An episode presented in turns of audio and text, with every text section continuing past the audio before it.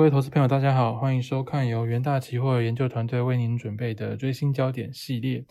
那么最近期呢，在国际市场上最受到关注的，当然就是在俄罗斯与乌克兰的战事部分哦。那这个呃冲突的发生，也导致说市场上很多大宗商品原物料的一个供给受阻，那其中能源更是其中的重中之重哦。有因此，我们这次带来的这个主题就是关于全球能源荒的部分哦，导致说这个油价向上喷发的情形。那我们在第二页可以看到，这个随着全球疫苗接种逐渐普及，经济复苏与展望转好的情况之下，其实需求是预期是持续的一个回温，但是因为疫情存在不确定性，所以欧佩克加仍然维持温和的增产计划。那这也导致说，美国能源资讯管理局与经济合作暨发展组织的商业库存持续下滑，而且呈现紧绷状态。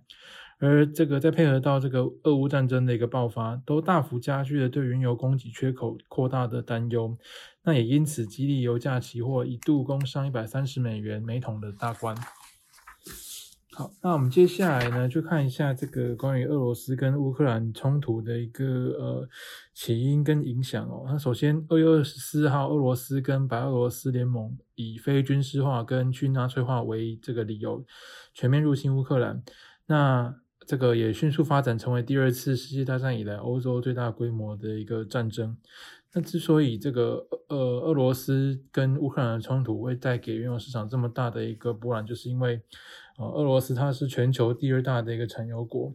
在第四页这边我们可以看到，它大概占全球产量的十一 percent 左右。那么，二零二一年俄罗斯平均的原油日产量大概是一千一百万桶。那原本俄罗斯是打算说，呃，尽速的一个拿下，呃，这个乌克兰首都的一个控制权嘛，但是因为他们的闪电战看起来是失败的，那所以目前是进入传统传统的地面消耗战。那随着这个经济制裁，导致俄国经济遭受打击。虽然说欧洲因为受制于这个呃，它是它比较仰赖这个俄罗斯的一个能源出口嘛，所以并没有跟随美国对俄国的能源技术制裁。那当然，从最昨天最新的消息来看，这个欧盟是已经开始考虑说这个禁运俄罗斯的一个原油，但是呃，炼油厂自发性的不购买，还是打击了俄罗斯原油的一个出口。那目前大概有百分之六十六的俄油没有找到买家，预计可能会导致日产能短缺，啊，每天大概三百一十一万桶。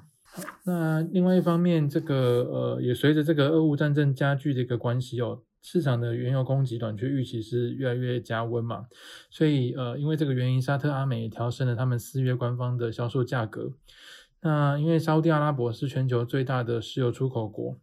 而沙特阿拉伯国家石油公司公布的这个官方售价，就可以作为对于各地原油需求的一个前瞻指标。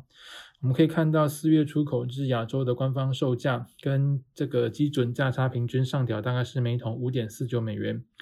出口到欧欧洲是平均上调每桶一点二五美元，那到美国的则是平均上调每桶三点三二五美元。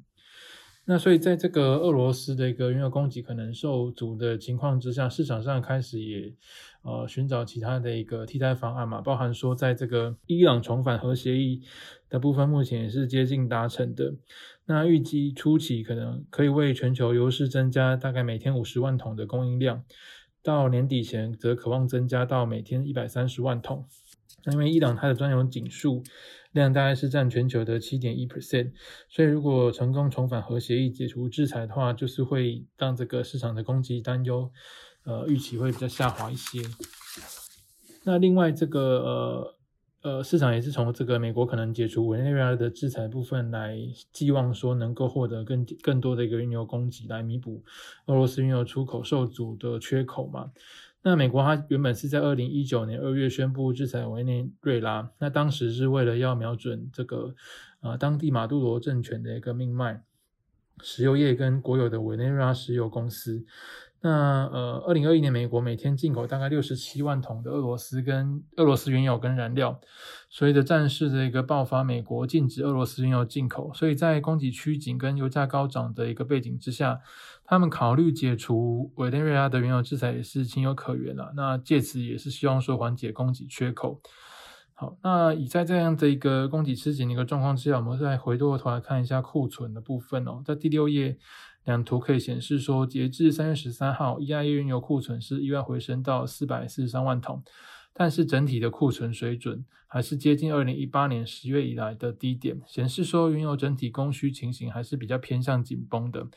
另一方面，原油交割地库欣的库存。这个呃，十则是从十二月底开始反弹了，显示说交割库存紧张的情形是有比较缓和一些。那刚刚讲完讲到的是这个供应的部分嘛，那再我们看一下呃，跟这个呃供应与之配合带动油价上涨的就是需求也是增加的一个预期啦。包含说 OPEC 上调了二零二二年原油需求的预估，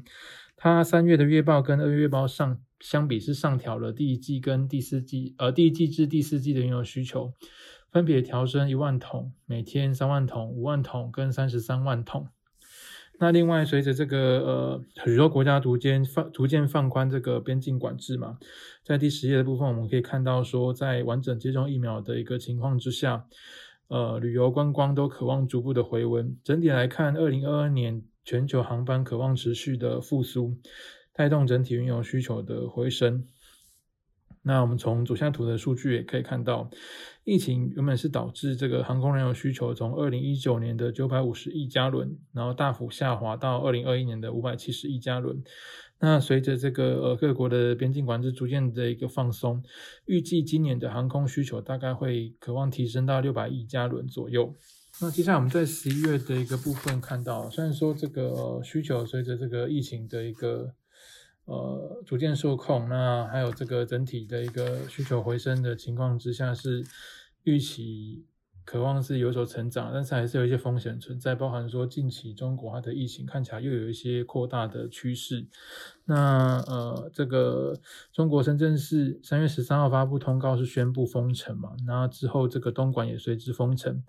那因为中国它本身的一个防疫政策就是比较偏向说希望是清零政策为主了，所以都会提高这个封锁措施的力道来打击经济活动。那这个也会影响到他们的当地的一个呃原油需求预期。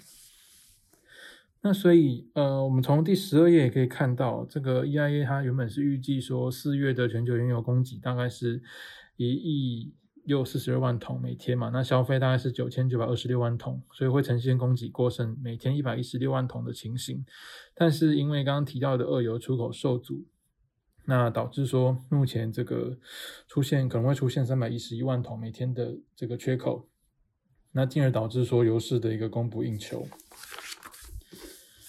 好，所以整体而言，呃，根据我们前面所说的，目前这个呃俄乌战争的一个持续。影响可能会就是激励油价嘛，包含说，呃，俄俄罗斯的一个原油出口受阻的部分，